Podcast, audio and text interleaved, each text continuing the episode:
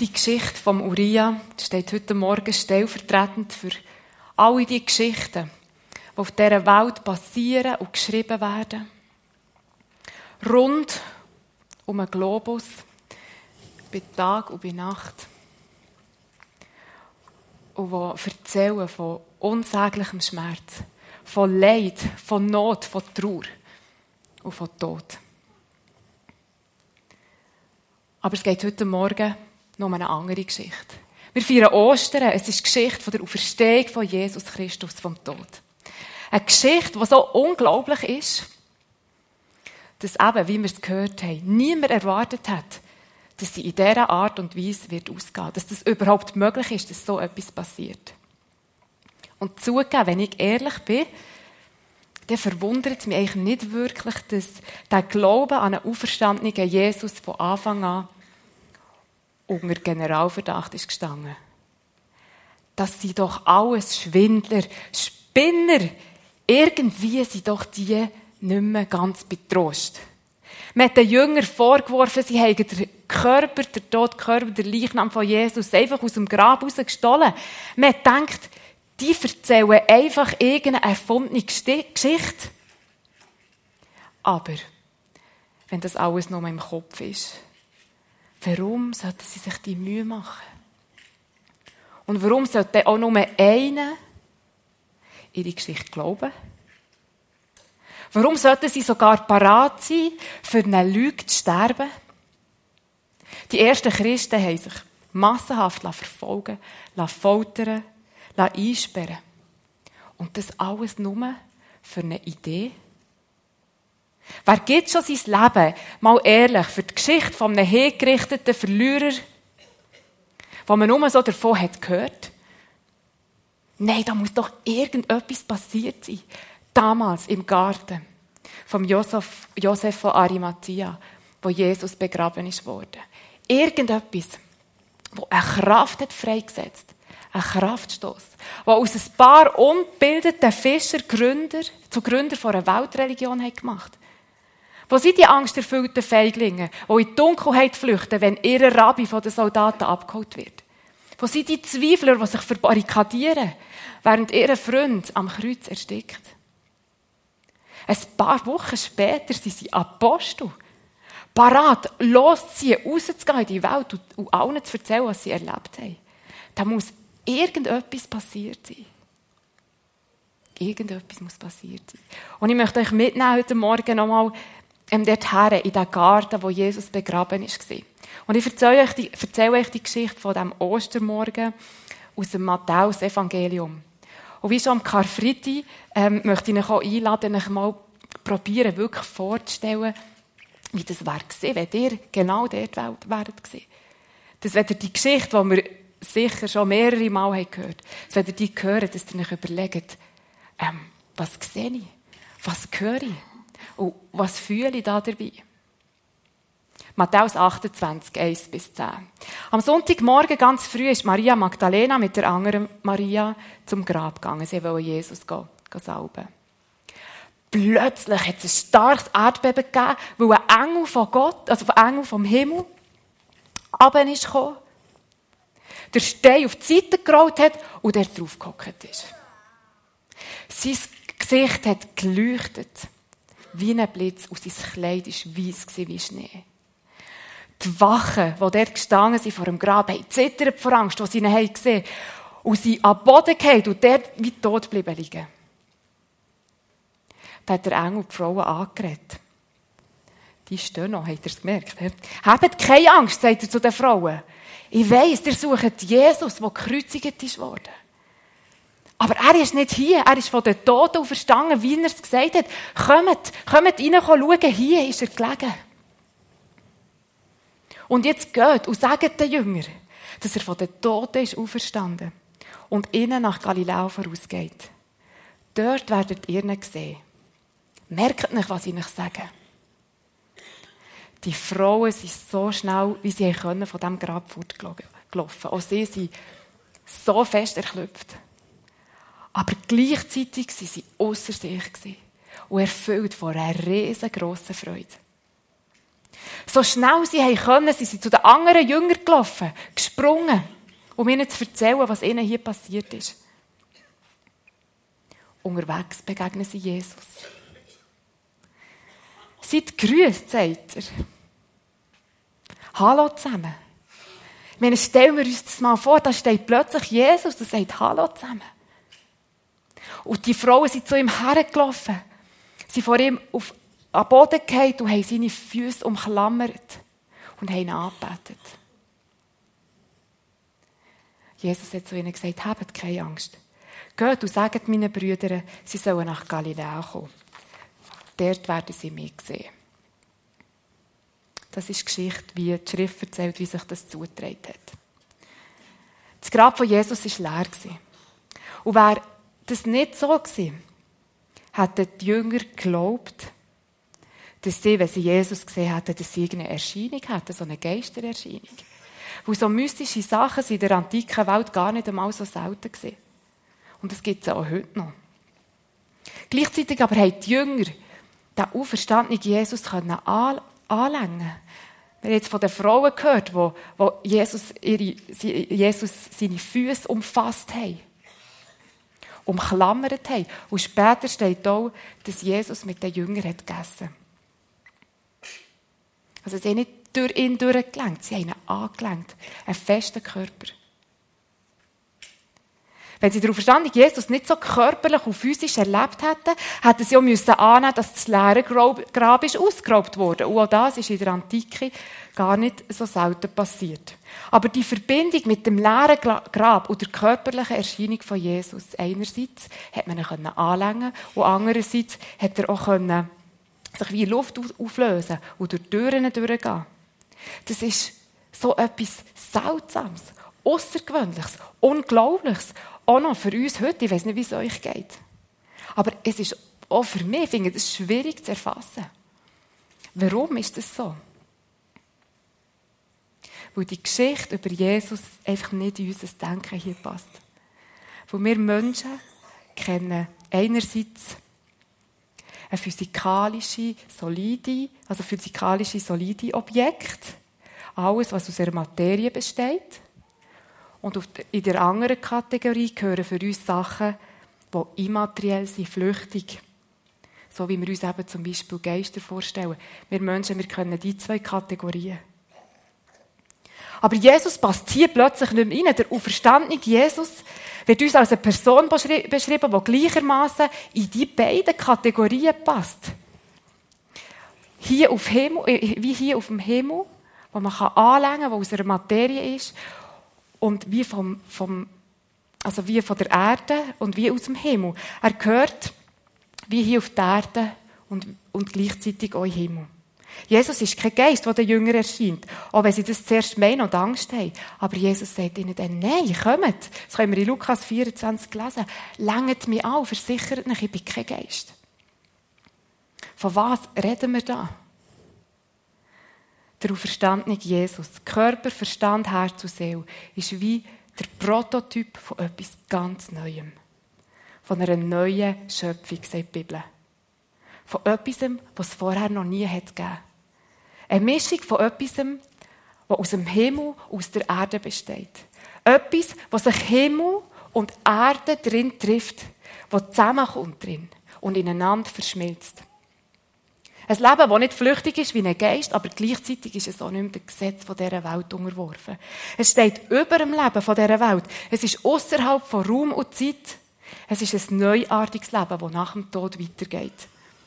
Und das fasziniert mich immer wieder von Neuem, wenn ich darüber nachdenke. Und ich hoffe fest, ihr spürt heute Morgen auch, dass die Auferstehung von Jesus wirklich etwas Epochales ist das Gesetz dieser Welt, man könnte auch die Weltordnung sagen, fordert für unsere Fehler den Tod. Wir haben Karfreitag von dem gehört. Und in Jesus erzählt uns die Bibel, ist Gott als Mensch zu uns Menschen gekommen. Auf diese Welt, um dem Gesetz genug Tuung zu leisten, um es zu erfüllen. Indem er ohne Fehler gestorben ist, hat er den Tod am Kreuz überwunden. Und überwinden bedeutet bezwingen, erledigen und in die Ordnung bringen. Es bedeutet für uns Menschen, er hat die Sache mit dem Tod für uns in die Ordnung gebracht. Er ist stellvertretend für unsere Fehler gestorben. Für jede Fehlentscheidung, für jedes böse Wort, das uns Menschen eigentlich der endgültige Tod verbringen. Und darum sagt Jesus in Johannes 11, ich bin die Verstehung und das Leben. Wer an mich glaubt, wird leben, auch wenn er stirbt. Er wird ewig leben, weil er an mich geglaubt hat und er wird niemals sterben. Darum schafft Ostern als allererstes für alle, die ihn glauben, ganz neue Perspektiven. Eine grosse Hoffnung auf ein Leben nach dem Tod auf dieser Welt. Und ich finde, das müssten wir wie ganz klar betonen, ohne Auferstehung von Jesus gäbe es kein Leben nach dem Tod. Dann wäre das hier ohne Sinn und ohne Ziel. Und dann könnten wir es so halten, wie, wie der Paulus, der an die Korinther schreibt, wenn du Verstehung, wenn es die nicht gibt, dann lasst uns feiern und festen und uns betrinken, wo morgen sterben wir sowieso. Es wird nichts eine Rolle spielen. Aber dank Jesus bekommt unser Leben neue Perspektive. Auf ein Leben über den Tod raus. Hoffnung auf eine Zeit nach dieser Zeit hier. Auf eine Welt nach dieser Welt. Und im letzten Buch der Bibel, in der Offenbarung, lesen wir eindrücklich und eindringlich, dass der Tag wird kommen, wo Gott wird sagen, es ist genug. Es ist jetzt genug. Wo er wird Stopp sagen aller Ungerechtigkeit. Stopp allem Leid und allem Schmerz und allem Zerbruch. Es längt jetzt. Der Unterdrücker wird er sagen, nie mehr. Das machst du nie mehr. Es ist der Tag, wo Jesus für alle sichtbar auf die Welt wird zurückkommen. Als König. In Herrlichkeit. Wo er sichtbar wird eingreifen ins Geschehen von dieser Welt. Wo Gott wird handeln und richten. Und zwar im Interesse von den Schwachen und von den Armen. Im Interesse von allen und allem, was auf dieser Welt ist ausgebeutet und missbraucht worden und kaputt gemacht ist worden und vergessen ist worden und im Interesse von allem, was hier zerbrochen ist. Gott wird Stopp sagen zu allem, was der Frieden, der innere und äußere Frieden von uns Menschen und der ganzen Schöpfung bedroht. Im Video vorhin haben wir Verse aus dem Prophet Jesaja eingeblendet gesehen. Und der Text, wir lesen jetzt gerade nochmal zusammen, der beschreibt, wie ich finde, so eindrücklich das Wesen von Gott. Und er beschreibt auch seine neue Welt auf eine ganz eindrückliche Art und Weise.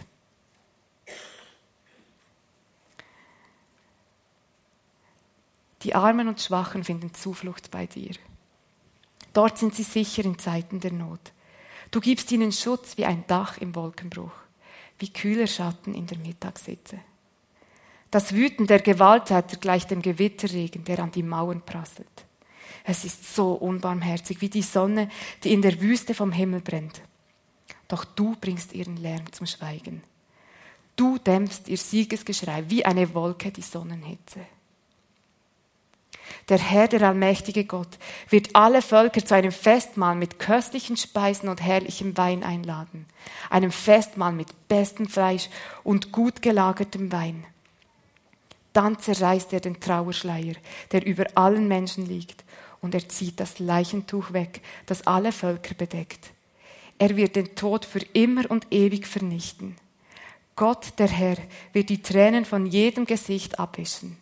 Er befreit sein Volk von der Schande, die es auf der ganzen Erde erlitten hat. Das alles trifft ein, denn der Herr hat es vorausgesagt. In jenen Tagen wird man bekennen, er allein ist unser Gott. Auf ihn haben wir unsere Hoffnung gesetzt und er hat uns gerettet. Ja, so ist der Herr. Unsere Hoffnung war nicht vergebens. Nun wollen wir Dankeslieder singen und uns über unsere Rettung, über seine Rettung freuen. Eine neue Welt wird uns hier vor Augen gemalt, wo es kein Trauerschleier und kein Leichentuch mehr wird geben. Oder der Trauerschleier ist so das Symbol von, für alles Leid hier. Und das Leichentuch steht für den Tod. Gottes Versprechen ist, Leid und Zerbruch werden vergehen. Und der Tod hat nicht das letzte Wort. Und es ist ein riesengroßer Trost und eine ganz tiefe Hoffnung auf ein Leben nach dem Tod, ein neues Leben, auf eine neue Welt.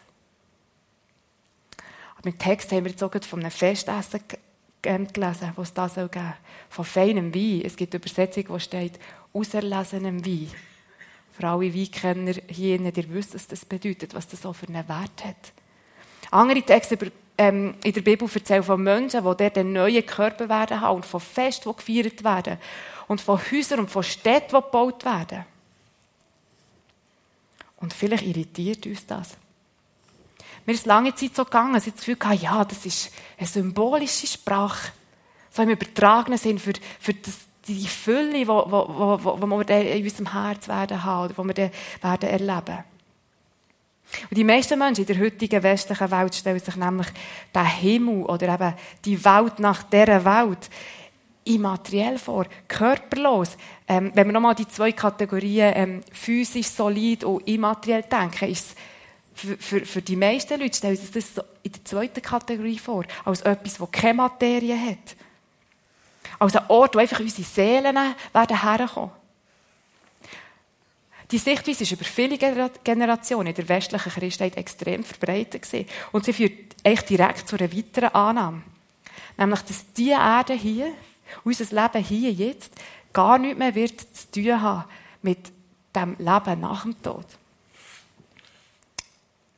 Aber wenn wir Epheser 1, 10 zum Beispiel, als ein Beispiel lesen, äh, merken wir, dass es Gott um etwas anderes geht. Und dort steht, unter ihm Christus, dem Oberhaupt des ganzen Universums, soll alles vereint werden, das, was im Himmel und das, was auf der Erde ist. Vereint. Zusammengefasst. Das Ziel von Gott für diese Welt ist, ist das, was schon die Propheten haben gelernt und das, was Jesus hat gelernt, ist der Tag, wo der Himmel, wo Gott in all seiner Herrlichkeit auf diese Welt kommt wo Himmel und Erde werden zusammenkommen, verschmilzen ineinander und eins werden. Und eins werden. Vielleicht denken wir jetzt, hm, da ist doch schon mal so etwas gesehen wegen Himmel und Erde, die sich treffen und mischen. Ja klar, eben, Jesus, der auferstandene Jesus, als Prototyp von dieser neuen Schöpfung, von diesem neuen Leben. Ich glaube, es geht Gott nicht darum, dass wir Menschen aus seiner Schöpfung rausgerettet werden, sondern der Himmel Gottes Herrlichkeit aus sein Reich kommt zu uns. Auf die kaputte, zerbrochene, geschundene Welt. Und wenn das passiert, wird Gottes ganze Schöpfung von seiner Herrlichkeit erfüllt und geheilt und wiederhergestellt und neu gemacht werden. So wie es Gott eigentlich von Anfang an hat gedacht. Gottes Ziel ist, Himmel auf Erde, für immer. Sein Reich mitten unter uns Menschen. Ein Leben in Freundschaft mit ihm und in Gemeinschaft mit ihm. Nicht auf einer Wolke irgendwo als Engel, sondern als geheilte, wiederhergestellte und neu gemachte Menschen auf einer geheilte, wiederhergestellten und neu gemachten Welt. Und darum ist heute an Ostern zweifellos die grösste Liebesgeschichte auf der Welt passiert. Geschichte von einem Gott, der seine Schöpfung nicht aufgibt, sondern der an ihr festhält. Seine geliebte Welt. Wo sie nicht einfach dem Tod überlässt, sondern sie zu sich herzieht und sie zu einem Ziel führt. Trotz aller Rebellion, trotz aller Auflehnung gegen ihn, wendet sich Gott nicht ab, sondern er wendet sich uns zu. Und er sagt, ich habe ihn nicht vergessen. Ich lade ihn nicht im Stich. Ich gehe nicht fort. Ich bin da. Gottes Liebe für seine Schöpfung ist so stark, dass er selber kommt, um zu retten, was eigentlich verloren ist. In Jesus Christus. Und mit seiner Auferstehung bekommt darum der Verlauf der Welt eine ganz andere Richtung, so eine Turnaround. Und die Perspektive ist nicht mehr Tod und Untergang, sondern genau das Gegenteil. Leben. Wiederherstellung und Wiedergutmachung und Erneuerung unter der Herrschaft von Jesus Christus. Tausende von Menschen haben sich bis heute an dieser wunderbaren Hoffnung festgehalten und sich dort festgeklammert. Haben im Glauben daran festgehalten und dürfen erleben, wie so eine Zukunftsperspektive, wie so ein Glaube kann Mut machen und kann Kraft geben. Aber es kommt noch besser, weil hier eigentlich auch noch nicht fertig ist. Wo Ostern bedeutet nicht, es ist jetzt alles in Ordnung, wir kommen dann in den Himmel oder mit meinetwegen auch sagen, der Himmel kommt dort zu uns, wie es eigentlich richtig wäre. Wenn unser Glaube nur eine Zukunftshoffnung ist, dann wird er der Auferstehung von Jesus und dem, was dann passiert ist, nicht gerecht und es geht um viel, viel mehr. Die Hoffnung kann uns zwar trösten und das ist auch gut und, und wichtig und richtig so. Aber wenn es nur ein Vertrösten auf später ist, setzt uns das nicht frei, sondern es, es ähm, vermittelt uns ein verzerrtes Bild von Gott. Von einem, der auf seinem Aussichtsplatz tatenlosem, anarchistischen und bösen Treiben hier auf dieser Welt zuschaut. Bis er dann am Tag sagt, so, und jetzt ist fertig. Aber so ist Gott nicht. Seine Botschaft ist nicht, beiß noch ein bisschen durch, es geht nicht mehr lang. Sondern da ist ein Gott, der mich sieht, jetzt. Und der dich sieht, jetzt. Und der nicht müde wird, immer wieder zu betonen, hab keine Angst. Auch wenn du mich nicht siehst, hab keine Angst, ich bin da. An Ostern ist Jesus Christus als Sohn von Gott bestätigt worden. Gott ist König. Jesus ist König. Er lebt und er regiert. Nicht erst später irgendein Mal, sondern heute. Eine Kraft ist an Ostern in die Welt freigesetzt worden, wo Jesus vom Tod hat auferweckt. Ein Kraftstoß, wo alle Grenzen sprengt, wo Leben verändert. Eine Kraft, die heilen kann, was zerbrochen ist, wo befreien, was gefangen ist, wo aufrichtet, was am Boden ist. Eine Kraft, die tröstet, was verzweifelt ist. Wo rettet, was verloren ist.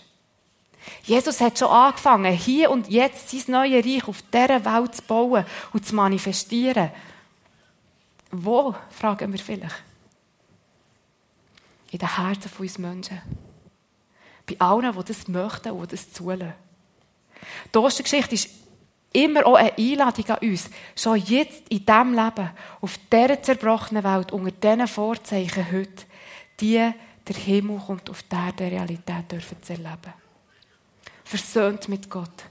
In Freundschaft mit ihm, nach seinem Willen und erfüllt von seiner Herrlichkeit können wir nicht erst nach unserem Tod leben, sondern heute. Und wer an Jesus glaubt, dem wird es möglich, dass der Tag, wo der Himmel auf die Erde kommt, und Himmel und Erde eins werden, dass er diesen Tag wie vorne wegnehmen kann. Zu erleben, wie die Zukunft in die Gegenwart gezogen wird. Wie schon heute Vergebung und Heilung und Wiederherstellung passiert in meinem Herz. Und in deinem, wenn du das möchtest. Zu erleben, wie der Kraftstoß, wie die Kraft verändert, wirklich Leben verändert. Und zwar zum Guten, immer zum Guten. Und das spielt so keine Rolle, wie schlecht unser Leben hat angefangen. Es ist unabhängig davon, wie schwierig die Situation jetzt ist. Wie traurig vielleicht. Oder wie angsteinflößend. Wie perspektivenlos vielleicht. Oder wie sinnlos und freudlos vielleicht sogar das ganze Leben scheint. Ostern bedeutet immer auch, es gibt keine Not, wo Jesus nicht begegnen kann. Keine Verletzung, die Jesus nicht heilen kann. Kein Bedürfnis, das Jesus nicht stillen kann. Und kein Berg, wo Jesus nicht versetzen kann. Es gibt nichts, was Gott nicht möglich ist. Kein Leben, das für Jesus wertlos wäre. Kein einziges. Mit der Auferstehung von Jesus kommt auch unser Leben eine neue Richtung über. Wir dürfen heute erleben, wie Gott mit uns Frieden schließt. Wer unsere Fehler vergibt und das Wort Buß und Buß tun, das ähm, hat für uns so einen faden Nachgeschmack, weil, weil wir es im Hirn irgendwie einfach mit Moral verknüpfen und, und einer langen Tradition von einer Kirche vielleicht sogar. Aber eigentlich bedeutet Buß im ursprünglichen Sinn Umdenken. Eine Sinnesänderung, eine Umkehr her zu Gott. Buß bedeutet sich umkehren zu Gott zur Ruhe kommen, Frieden finden, heimkommen. Wir haben heute Ostern, aber ich muss trotzdem noch etwas zu Pfingsten sagen, weil damals, das Fest, das nach der Ostern kommt, weil damals hat Gott seinen Nachfolger seinen Geist geschickt. Genau die Kraft, die Jesus vom Tod verweckt, geheimnisvoll und gewaltig der Kraftstoß. Seine Kraft hat er geschickt, damit sie wohnt in all denen, die an Jesus Christus glauben. Und spätestens jetzt ist uns auch klar, was genau mit diesen Jüngern dort nach Ostern passiert ist. Es ist der Kraftstoß, der die Nachricht von der Auferstehung von Jesus in die Welt drängt, aus sie vorwärts drängt, bis heute. Und die Kraft Jesus in uns sorgt auch dafür, dass sein Reich hier schon wächst und grösser wird, bis zu dem Tag, wo er den Plan mit seiner Schöpfung wird zu Ende führen. Gottes Reich fängt klein an. Eben in unseren Herzen, sagt Jesus. In den Herzen der Menschen, die glauben. Wir können vieles heute noch nicht sehen. Wir können vieles nicht verstehen. Und wir werden auch nicht einfach so von Schlimmem bewahrt. Wir leben nicht irgendwie in einer Blase, sondern immer noch hier auf dieser Welt. Und Jesus nachfolgen bedeutet darum auch, sich auf etwas einladen, was man noch nicht vollständig erfassen und erkennen kann. Aber stückweise, bruchweise, eben noch nicht vollständig, noch nicht vollendet. Und es ist mir wichtig, dass wir verstehen, dass wir in dieser Spannung leben. Trotz dieser Spannung dürfen wir immer mehr erkennen und erleben und sehen, wie Gott auf dieser Welt wirkt und sein Reich baut. In allem Zerbruch und allem Leid und in aller Krankheit und in allem Schweren, aber auch in allem Schönen und allem Guten auf dieser Welt. Jesus hat seinen Jüngern erklärt, dass es ist wie mit einem Sauerteig, äh, wo, wo langsam und still, aber unaufhaltsam ein Teig durchsäuert, bis nach am Schluss der ganze Teig sauer ist. So ist es auch mit dem Königreich von Gott. Gott handelt langsam und still. Er kommt nicht mit Panzer, um die Welt zu verändern, sondern er schickt die Sanftmütigen und die Trauernden, die, alle die, die sich sehnen nach dieser Gerechtigkeit, nach dem Tag, wo, Gott wird Gerechtigkeit walten Und so wird Gottes Einladung an uns Menschen schon heute in dieser zerbrochenen Welt die Wirklichkeit von Himmel auf Erde zu erleben, ähm, zu unserer Aufgabe, zu unserer Bestimmung, Berufung oder Mission oder wie wir dem auch, auch sagen wollen. Wo wir werden Teil von etwas Größerem, als wir selber sind. Wir werden wie Teil von dieser Ostergeschichte. Durch Menschen, die glauben und darum verändert werden, durch Gottes Kraft wirkt Jesus in die Welt, in die Gesellschaft, in die Wirtschaft, in die Politik, in die Wissenschaft, in Familien, in Freundschaften, in Beziehungen, auch in Dörfer und Städte und Regionen und Länder. Durch seine Nachfolger, durch Menschen, die Jesus fest lieben und mit ihm unterwegs sind, handelt Jesus in dieser Welt. Und nein, wir müssen die Welt nicht retten. Das hat Jesus gemacht und ich bin so froh darum. Aber wir können uns dafür einsetzen, dass hier auf dieser Welt immer mehr Himmel und auf Erde passiert. Und ich habe euch die Geschichte schon mal erzählt von, von meinem Start, also vom Start von meiner Blockflötenkarriere in der ersten Klasse. Und ich so ein Heftchen hatte und da hat man gelernt, zuerst den ersten Ton spielen und dann den zweiten Ton. Und ich war voll motiviert mit meiner Blockflöte und habe üben. Und irgendwie habe ich gemerkt, ach, das ist anstrengend und ich kann es nicht und es klingt grusig. Und, und ich, ich, ich, kann mich wirklich erinnern, ich war dort und habe in diesem Heftchen rumblättern und es hat noch so Zeichnungen drin, die man anmalen mit Farben. Und ich komme auf die letzte Seite und ich sehe ein kompliziertes Lied mit Noten, die ich noch nie habe gesehen und nicht weiss, was sie bedeuten.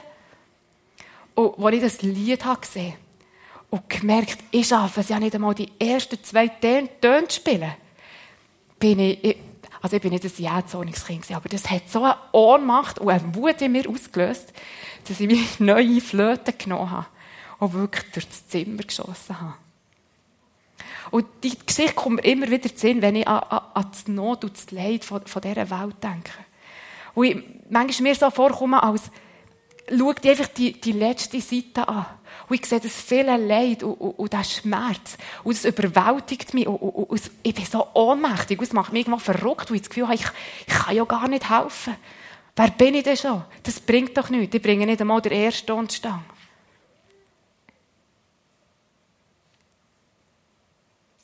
Wir müssen die Welt nicht retten, das hat Jesus gemacht.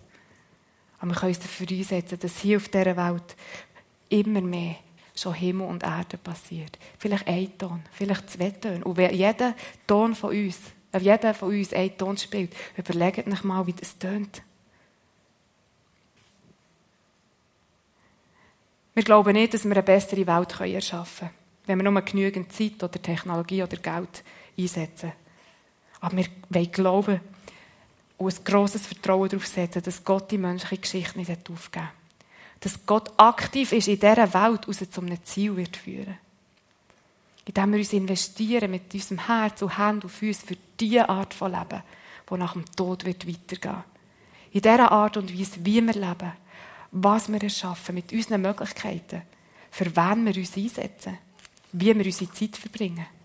Indem wir gegen Tod in all seinen Varianten protestieren und anstürmen gegen das, was uns einfach klein behaltet und im Hintergrund behaltet und in Resignation behalten bieten wir der Bedeutungslosigkeit und der Findseligkeit und der Unehrlichkeit und Angst, Wut, Hunger, Ausbeutung, Missbrauch und all die anderen Sachen, die auf Gottes neuer Welt keinen Platz mehr werden haben, bieten wir all diesen Sachen schon heute Stirn. Zum Beispiel, wenn wir einander vergeben, weil Gott uns so vergeben hat. Wenn wir einander trösten, weil in der zukünftigen Welt wird niemand mehr traurig sein. Wenn wir das Leben achten. Es gibt noch ganz viele Beispiele. Es ist noch zum Beispiel, indem wir zusammen Jesus anbeten, weil Anbetung bezeugt immer, dass er der Herr ist und niemand anderes neben ihm und es niemand anderes je wird sein. Feiern wir heute den Sieg von Jesus Christus, vielleicht sogar mit einem guten Glas Wein und einem feinen Essen und guter Gemeinschaft, weil auch das ist neues Leben. Macht Gottes Reich zum Wichtigsten in eurem Leben. Er wird euch jeden Tag alles Nötige, Nötige geben, wenn das Reich Gottes für euch das Wichtigste ist, steht in Lukas 12. Irgendwie tönt es doch so einfach und so klar. Und im Alltag ist es so brutal umkämpft. Und ich habe gemerkt, jetzt komme ich schon die nächste Predigt. Aber nicht mehr heute Morgen. Im Alltag ist es so brutal umkämpft. Jesus begegnet uns überall dort, wo wir alles richtig machen. Und überall dort, wo wir nichts auf die Reihe bekommen. Er erlöst uns jedes Mal, wenn wir der Welt stolz demonstrieren, wie toll wir doch sind. Und überall dort, wo wir gegen die Wand rennen.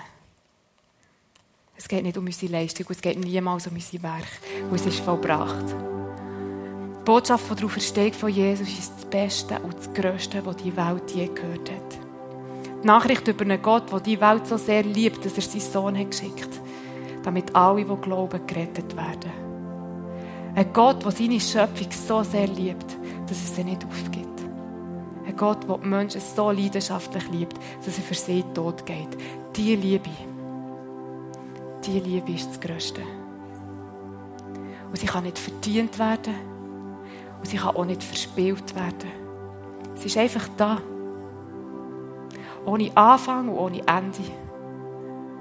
Sie geht weiter, weit in die Nacht hinein und ist auch wieder da in dem nächsten Tag. Ohne Ende. Vertraust du, dass diese Liebe dir auch gilt, ganz persönlich? Ich wünsche dir, dass du wirklich das erleben wie Gottes Kraft dein Leben immer mehr zum Guten verändert. Möge dein Leben geflutet werden mit dieser unverwüstlichen Hoffnung auf Gottes neue Welt. Und jetzt tiefst optimistische Weltsicht soll dein Handeln prägen. Amen.